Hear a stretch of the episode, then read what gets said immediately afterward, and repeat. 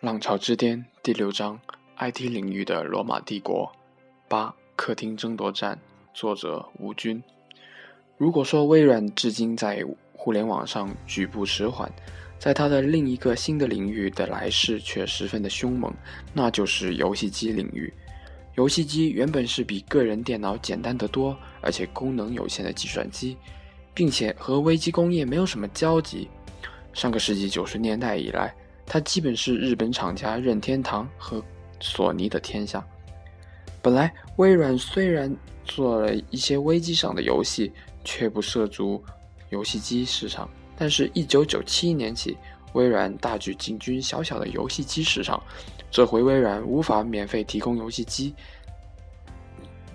但是他使用了类似的倾销策略，逼得对手假打价格战而无利可图。由于任天堂和索尼在游戏数量上有长期积累，微软没有能像他击败软件对手那样用一回合就胜出。但是微软的倾销策略还是见到了成效的。它在游戏上的营业额从两千零二年开始的两二十亿美元，上升到了两千零七年的财政年度的六十亿美元。但迄今为止，微软在游戏机方面一直在赔钱。两千零七年，微软游戏机在这方面已经赔了十八亿美元。这种商业做派很不符合微软务实的特点。另外，游戏机不同于微微机。并不是所有家庭都要有，也不是各个年龄段的人都玩游戏。即使玩游戏，也不可能天天玩。所以，微软推广游戏的目的一定是醉翁之意不在酒。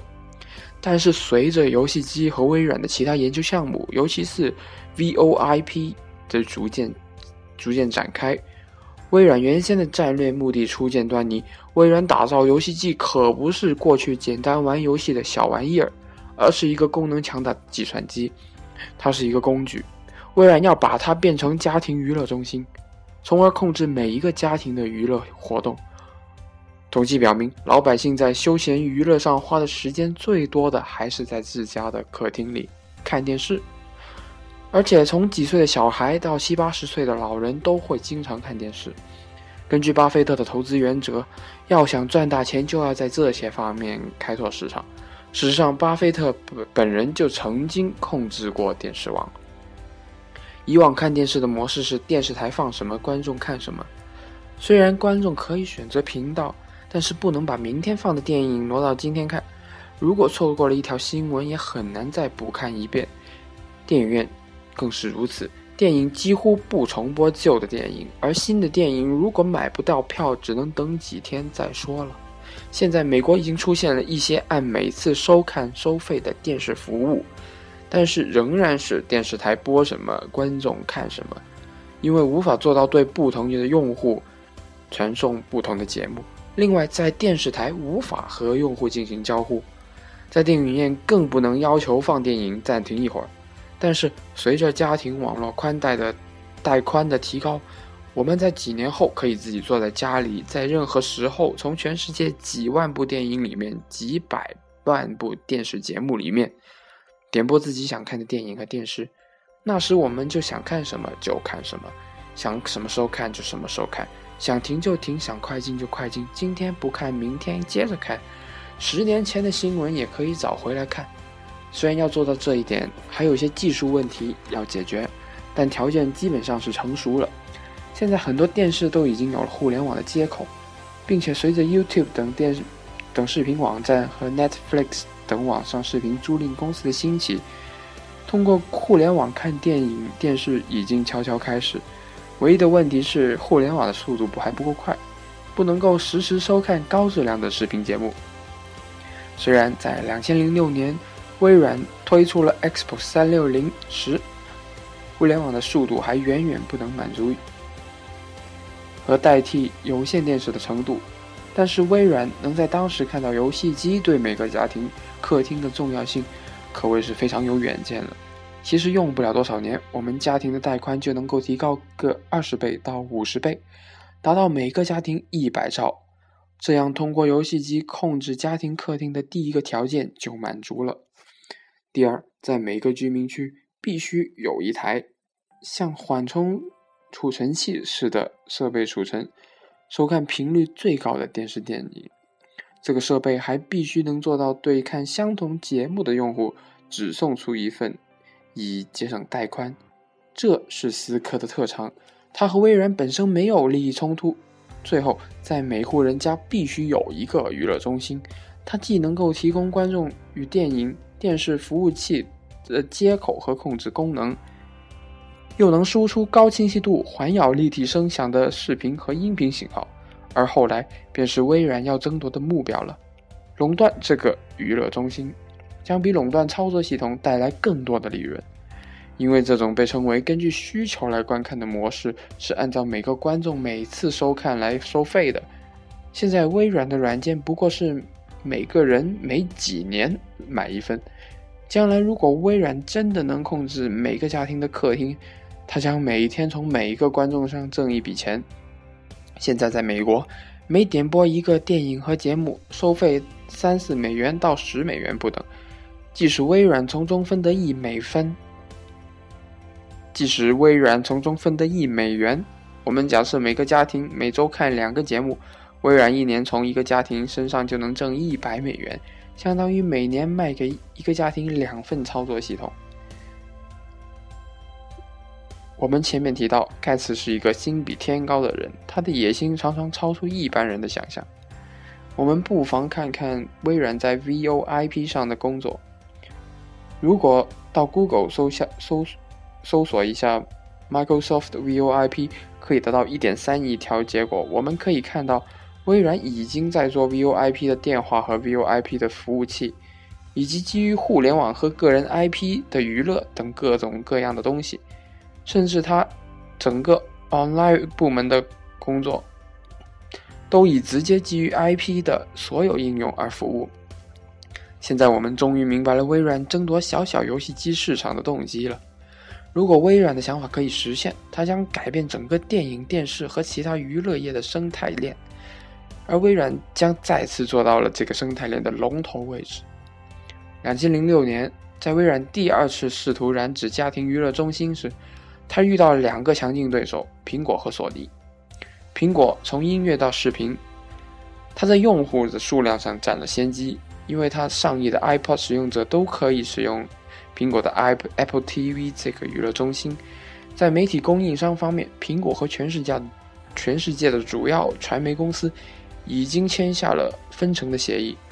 索尼一方面是传媒公司，一方面是最好，一方面有了最好的游戏机 PS3，它不但有十倍于一般微机计算的图形功能，还有最新的蓝光 DVD、1080p 宽银幕电影效果视频输出和5.1环绕立体声输出的游戏机，是已经具备了一个娱乐中心所必要的条件。更重要的是，索尼联合了几乎所有的电器厂家助阵，走以前的开放式道路。微软这一次在技术上明显落后于索尼，而且偏偏选择了走以前苹果封闭式的路。至今，它只有东芝一个同盟军。两年后，东芝和微软的联盟最终败了在索尼联盟的手下，微软再次被甩到了追赶者的位置。微软在东芝彻底放弃了 HD DVD 标准后，不得不支持蓝光 DVD 的标准，而索尼处处在了同一个起跑线上。然而，是四年后的2010年，客厅争夺战又跳进来了两个重量级选手，在 IT 领域鲜有败绩的 Google 和美国最大的在线租赁公司 Napster。同时，苹果公司吸收了第一代 Apple TV 失败的教训，也卷土重来。Google 和苹果公司都在2010年推出了自己的 TV console，而 Google 更是坐拥世界最大的视频网站 YouTube，并结盟世界最知名的电器公司索尼和世界上最大的卫星电视网 Dish Network。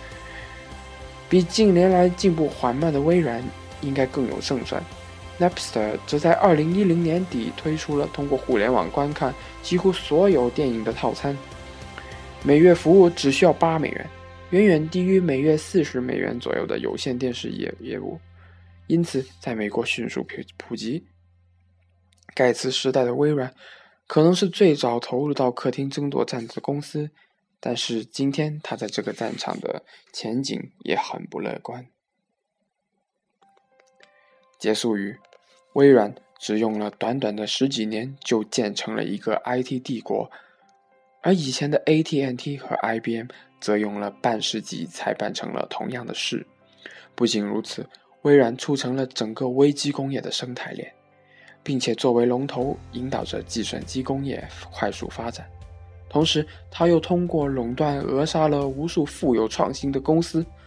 如果不是反垄断法的约束，和雅虎及后来的 Google 在互联网领域对微软成功的阻击，我们很难想象有任何力量能阻止它的扩张。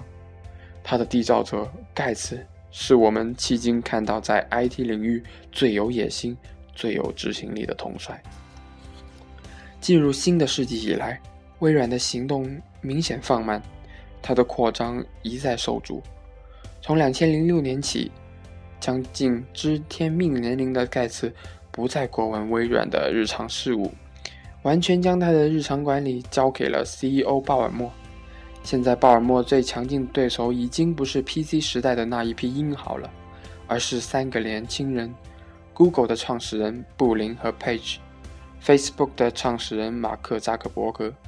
以至至于微软和 Google 的世纪之争，我们将放到介绍 Google 的章节中介绍。